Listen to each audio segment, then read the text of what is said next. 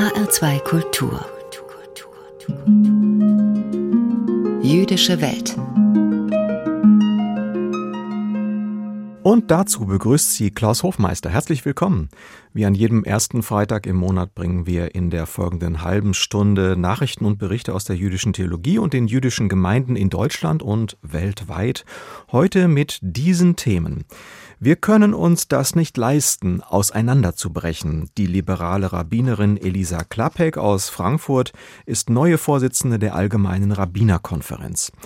Israel auf dem Weg in den Gottesstaat, Beobachtungen in einem religiös gespaltenen Land und neuer Eklat, der umstrittene Gemeindeleiter Gideon Joffe stellt sich in der jüdischen Gemeinde zu Berlin zur Wiederwahl. Seine Gegner sind empört.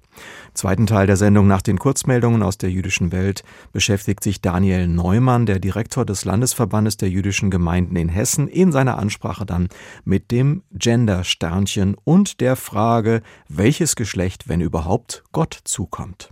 Zu unserem ersten Beitrag. Auf zu neuen Ufern und zu neuen Themen. Für die Frankfurter Rabbinerin Elisa Klapek ist das Programm. Sie leitet den sogenannten egalitären Minyan der jüdischen Gemeinde in Frankfurt, also den liberalen Teil der Gemeindearbeit. Und sie hat jetzt bundesweit für eine Premiere gesorgt. Mit Elisa Klapek ist zum ersten Mal eine Frau an die Spitze der Allgemeinen Rabbinerkonferenz gewählt worden. In diesem Gremium des Zentralrats der Juden treffen sich liberale und nicht orthodoxe Rabbinerinnen und Rabbiner.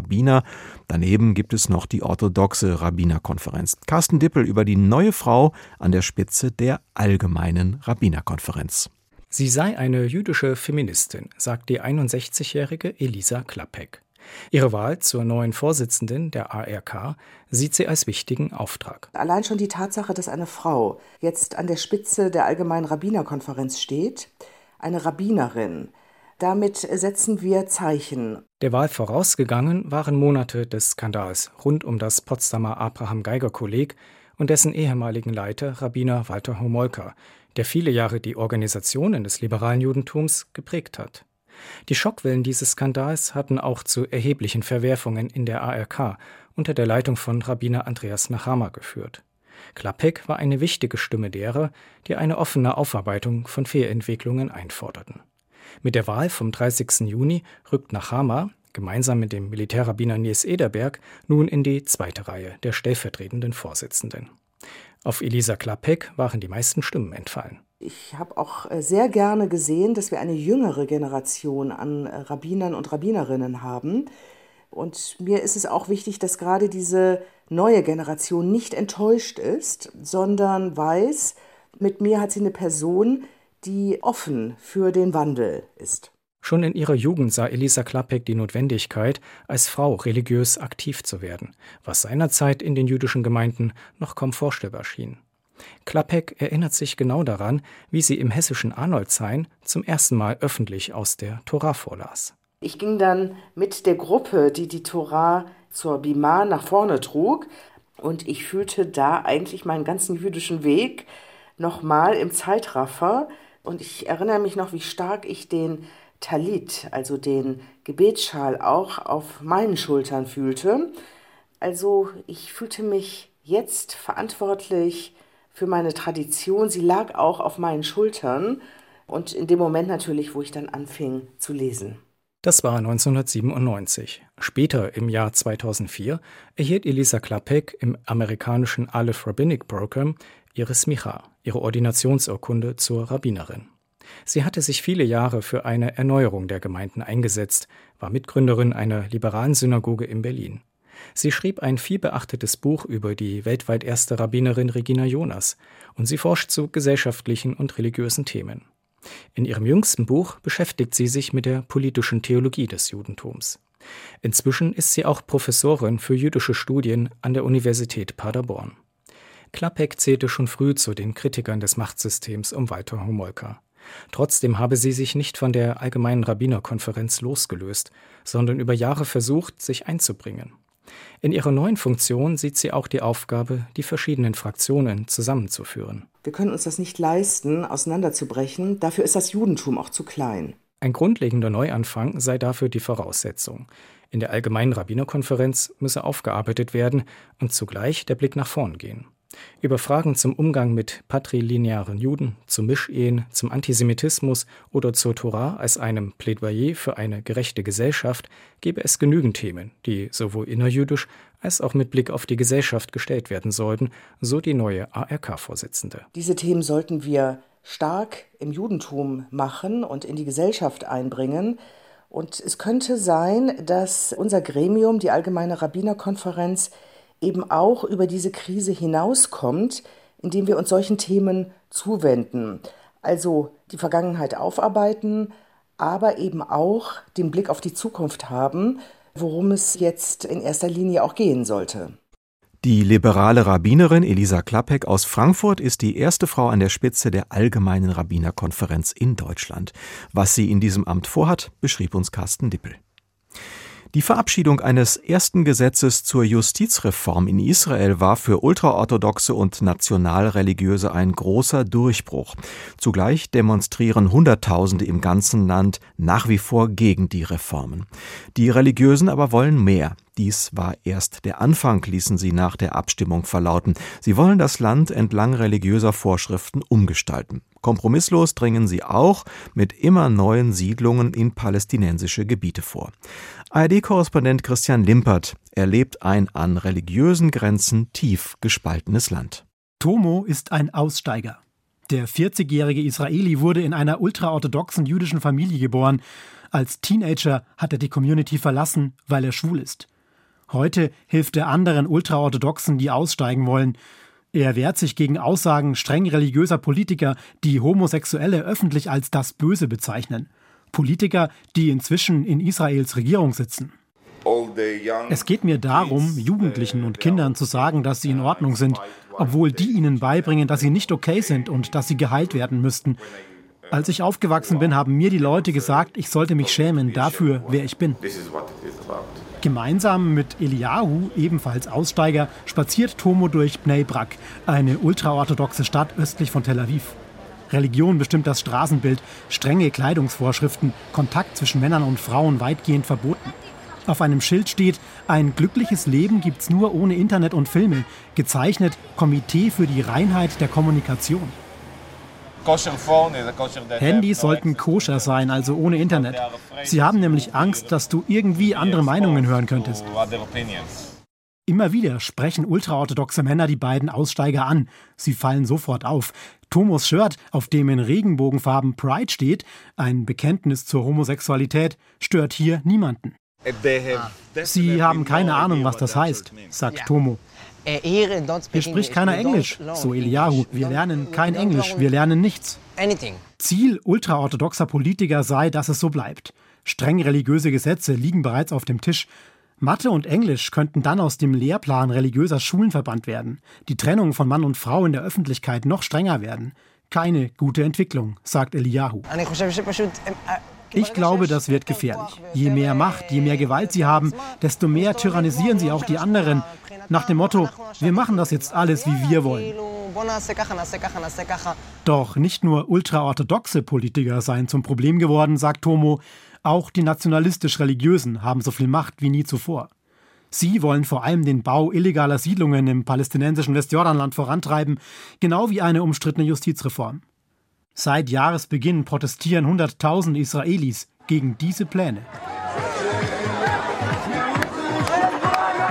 Auch hier auf der Jerusalem Pride, der Straßenparade für die Rechte von Schwulen und Lesben.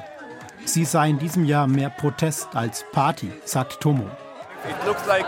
Es scheint, als sind diesmal viel mehr Leute da als früher. Du kennst ja das Gesetz der Physik. Wenn du in die eine Richtung ziehst, gibt es immer auch eine Kraft dagegen. Die teils nationalistische und streng religiöse Regierung Israels zeigt sich bislang kompromisslos. Doch hier auf der Pride in Jerusalem sind sie überzeugt, der Aufstand dagegen wird weitergehen, nicht nur hier, sondern auch bei den vielen Massendemonstrationen im ganzen Land.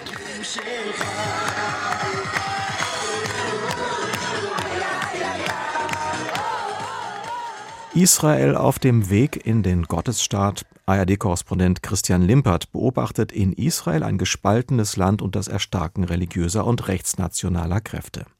Über seine Begegnungen mit Befürwortern und Gegnern einer religiösen Umgestaltung des Landes gibt es einen sehenswerten Film in der ARD Mediathek unter dem Titel Israel auf dem Weg in den Gottesstaat, eine Weltspiegel-Doku.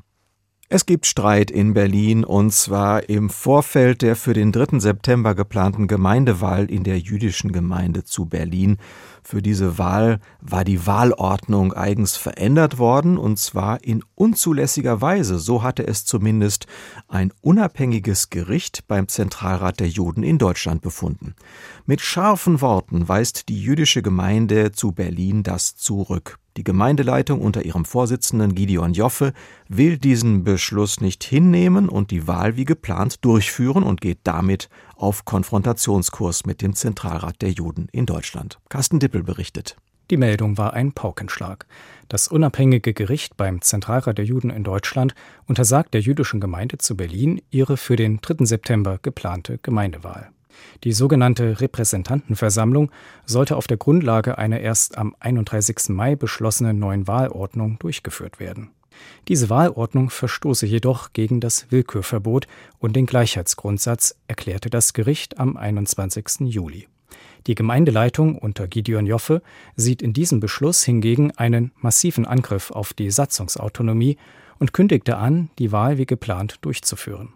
Es droht damit ein Ausschluss aus dem Zentralrat. Meiner Meinung nach ist das größere Übel, wenn wir diesen Satzungsverstoß tolerieren, als wenn wir einen temporären Ausschluss in Kauf nehmen. Seit Jahren wird Joffes Führungsstil von Mitgliedern der Gemeinde kritisiert.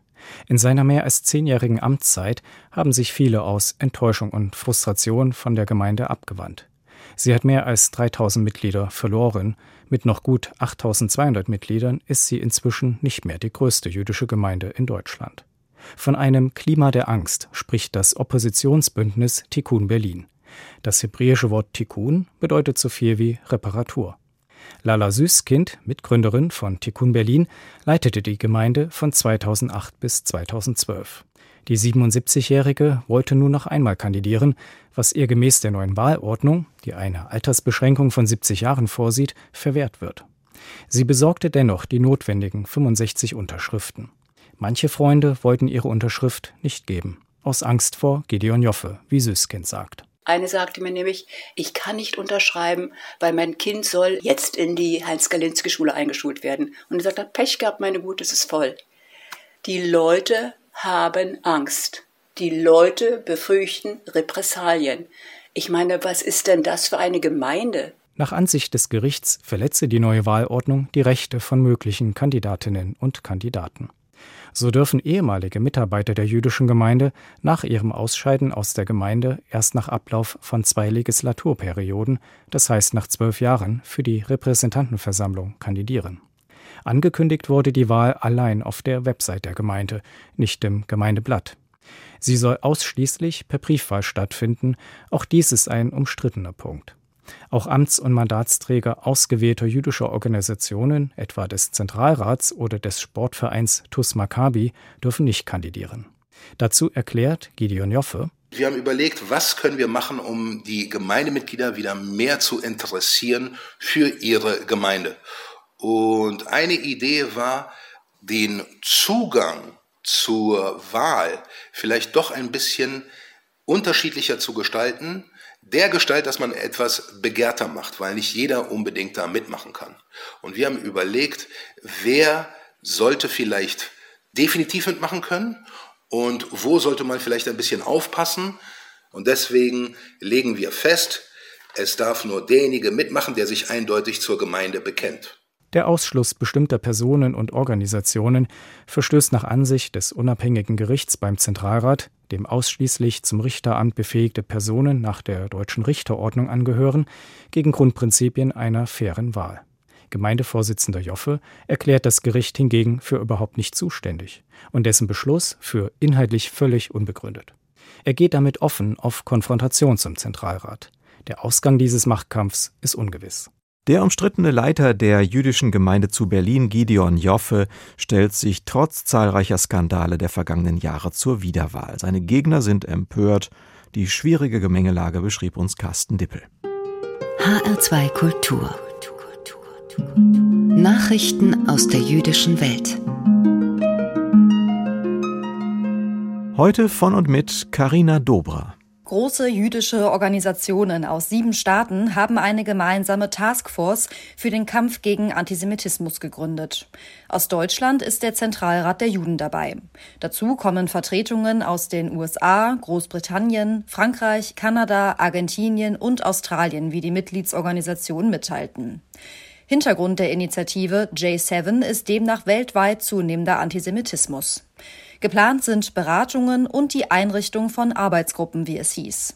Diese sollen Strategien und Aktionspläne gegen Judenhass in Bereichen wie Politik, Sicherheit und Bildung entwickeln. Das Internet verwischt zunehmend nationale Grenzen. Genauso machen auch antisemitische Netzwerke nicht an nationalen Grenzen Halt, betonte der Präsident des Zentralrats der Juden in Deutschland, Schuster. Gemeinsam wolle man auf weltweit agierende Institutionen oder Unternehmen zugehen und Anstrengungen im Kampf gegen Antisemitismus bündeln. Das Jüdische Museum Frankfurt zeigt erstmals eine Ausstellung über jüdische Filmschaffende in der alten Bundesrepublik Deutschland. Bisher seien jüdische Schauspieler, Regisseure und Filmproduzenten aus der bundesdeutschen Filmgeschichte ausgeblendet worden, sagte die Kuratorin und Filmwissenschaftlerin Lea Wohl von Haselberg. Die Schau setze Einblendungen dagegen und zeige die Vielfalt jüdischen Filmschaffens in der Bundesrepublik auf. Jüdische Überlebende und Rückkehrer aus dem Exil spielten eine bedeutende Rolle in der nach 1945 neu entstehenden deutschen Filmindustrie, erklärte Wohl von Haselberg. Aber nur wenige hätten sich als Jüdinnen oder Juden zu erkennen gegeben und jüdische Filmschaffende hätten nur selten den Holocaust thematisiert. Erst Formate in den 70er Jahren, insbesondere die Ausstrahlung der US-amerikanischen Fernsehserie Holocaust, hätten die NS-Judenvernichtung in den Blick genommen. Die Ausstellung Ausgeblendet, eingeblendet, eine jüdische Filmgeschichte der Bundesrepublik ist bis zum 14. Januar 2024 zu sehen. 35 jüdische Friedhöfe, fast 34.000 Grabmale und mehr als 19.000 Inschriften aus ganz Deutschland. Forschende aus Bayern und Nordrhein-Westfalen wollen sie untersuchen und dokumentieren. Das Projekt ist über 24 Jahre angelegt, wie die Bayerische Akademie der Wissenschaften in München ankündigte. Die Ergebnisse sollen eine Forschungslücke schließen und als digitale Text- und Bildsammlung veröffentlicht werden. Zugleich sei es eine Möglichkeit, dem Verfall zuvorzukommen, hieß es. In Deutschland haben sich den Angaben zufolge vom 11. Jahrhundert an etwa 2400 jüdische Friedhöfe erhalten. Kein anderes europäisches Land besitzt, trotz großer Verluste, eine vergleichbar alte, reiche und vielschichtige Überlieferung. Die Friedhöfe zählen zu den ältesten Zeugnissen der Sepulkralkultur in Deutschland. Ihre Erhaltung, Dokumentation, Erschließung und Vermittlung sei eine Aufgabe von gesamtgesellschaftlicher Bedeutung, so die Akademie. Soweit die Nachrichten aus der jüdischen Welt. HR2 Kultur. Jüdische Welt. Ansprache.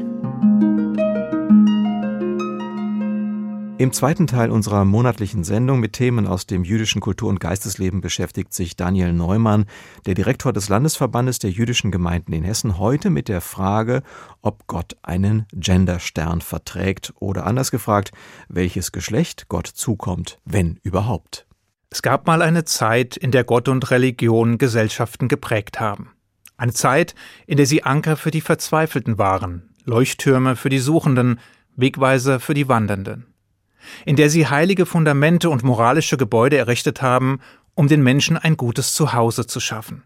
Auch wenn nicht alle sich dort heimisch fühlten. Oder diese Gebäude zu Festungen oder Gefängnissen machten. Oder sie gänzlich zu zerstören suchten. In jedem Fall hat das dynamische Duo bestehend aus Gott und monotheistischer Religion im Lauf der Zeit einiges an Dynamik eingebüßt. Auch wenn das Duo nach wie vor unverzichtbar ist. Denn seine universellen Werte, seine sinnstiftende Wucht, seine hoffnungsvolle Botschaft, seine verbindende Kraft, seine disziplinierende Energie, sein charakterbildendes Potenzial, seine Widerstandskraft, seine Beständigkeit und vieles mehr sind immer noch da. Und doch scheint es, als würde die Botschaft die Adressaten nicht mehr erreichen. Nun gibt es Menschen, die glauben, dass die gegenwärtige Misere vor allem dem traditionellen Geist monotheistischer Religionen anzulasten ist. Wenn diese sich nur geschmeidiger an die moderne und gesellschaftliche Veränderung anpassen würden, dann wären sie attraktiver, zeitgemäßer und relevanter. Dass Gott und die Religionen so zu Getriebenen werden, nimmt man billigend in Kauf. Und dass sie geprägt werden, anstatt zu prägen, geschenkt. In diesem Licht ist wohl auch der Vorstoß zu erklären, Gott einen Genderstern zu verpassen. Was bedeutet, dass er nicht mehr als er geschrieben und verstanden werden soll, sondern als ja, als was denn eigentlich? Naja, jedenfalls nicht mehr als himmlischer Patriarch und nicht als alter weißer Mann. Aber ist das eine gute Idee? Sollten die Stoßtruppen sozialer Gerechtigkeit ihren heiligen Zorn ausgerechnet an Gott auslassen? Und ergibt ein gegenderter Gott Sinn? Dazu muss man erst einmal wissen, worum es geht. Nun im Grunde geht es um Sterne oder Doppelpunkte, die aus ideologischen Gründen zweckentfremdet werden. Also um orthografische Satzzeichen, die dabei helfen sollen, Gerechtigkeit und Minderheitenschutz durch Sprache zu schaffen. Indem alle Geschlechter und Identitäten abseits des dualen Systems von Mann und Frau sprachlich ihren Ausdruck finden. Dem liegt die Idee zugrunde, dass Sprache gesellschaftliche Missstände abbildet und dass Sprache Wirklichkeit schafft und deshalb, so die zweifelhafte Logik, muss man die Sprache verändern, also sozusagen gerechter machen, damit sich in ihrem Windschatten auch die Realität verändert. Und da das, was für Menschen gut sein soll, für den Ewigen nicht schlecht sein kann, bekommt Gott eben auch einen Genderstern verpasst. Ob in der Mitte des Wortes oder am Ende ist dabei nebensächlich. Hauptsache Stern. Dazu fällt mir der englische Schriftsteller C.G. Chesterton ein, der einst schrieb Die moderne Welt ist nicht böse. In mancher Hinsicht ist sie entschieden zu gut. Sie ist voller wüster und vergeudeter Tugenden. Oder anders ausgedrückt, der Weg in die Hölle ist mit guten Absichten gepflastert. Dabei ist die Idee auf den ersten Blick eigentlich ganz charmant. Schließlich haben Generationen von Schriftgelehrten, Theologen und Philosophen unzählige Stunden damit zugebracht, das wahre Wesen des Ewigen zu ergründen, ohne das Mysterium Tremendum letztlich zu erfassen. Wie auch. Denn wenn Gott erklärbar, begreifbar, verstehbar wäre, wäre er ja nicht mehr Gott. Also jene Existenz, die allen Beschreibungen spottet und dennoch nicht ohne dieselben auskommt. Ein Widerspruch in sich, der nun einmal nicht zufriedenstellend lösbar ist. Es sei denn, man geht das Thema wie das sechsjährige Mädchen an, das im Kunstunterricht von seiner Lehrerin gefragt wird, was sie denn male. Ich male Gott, erwiderte es, woraufhin die Lehrerin milde lächelnd erklärt, das ist unmöglich, niemand weiß, wie Gott aussieht. Worauf das Mädchen erwidert, in fünf Minuten wissen Sie es. Wie dem auch sei, auch heute noch gilt der Satz, den Josef Albo in seinem Buch der Glaubensgrundsätze schrieb. Wenn ich ihn kennen würde, wäre ich er. Manch einer hakt nun hier ein und meint, dass genau dies doch der Grund dafür sei, weshalb Gott einen Stern verdiene. Gerade weil Gott kein Geschlecht habe und im Schlepptau patriarchaler Herrschaftssysteme Karriere gemacht habe, müsse endlich Schluss sein mit der männlichen Eintönigkeit. Vielmehr brauche es die in Schriftzeichen gegossene Vielfalt Gottes, also den Stern. Und damit ein Zeichen, das alles in sich vereint, was nicht binär ist, nicht Mann und nicht Frau. Was daran stimmt, ist Folgendes. Selbst wenn Gott in der hebräischen Bibel auch in weiblichen Begriffen erscheint, dominieren männliche Ausdrucksformen. Unser König, unser Vater, unser Herr und so weiter. Wäre es dann aber nicht folgerichtig, dieses Ungleichgewicht durch ein Zeichen zu heilen, in dem sich alles und nichts wiederfindet? Welches das binäre System aufbricht und die Zwischentöne sichtbar macht? Nein, ganz im Gegenteil. Denn der Genderstern steht zwar für die Auflösung der Geschlechterteilung, also für das Ende des dualen Systems, aber er steht immer noch für eine Form von geschlechtlicher Identität, und damit ist rein gar nichts gewonnen. Anders ausgedrückt. Es gibt aus genderideologischer Sicht nicht nur zwei Geschlechter, nämlich Mann und Frau, wie es uns Biologie und Wissenschaft seit jeher lehren, sondern es gibt ganz, ganz viele Geschlechtsidentitäten. Und im Grunde kann jeder sein, was er will, wenn er, sie, es oder Sternchen es nur will. Abracadabra, wie es im Aramäischen heißt, ich werde sein wie gesprochen. Unabhängig vom biologischen Geschlecht. Denn schließlich gibt es ja auch noch das sogenannte soziale Geschlecht, und das kann, so die Theorie, von dem biologischen abweichen.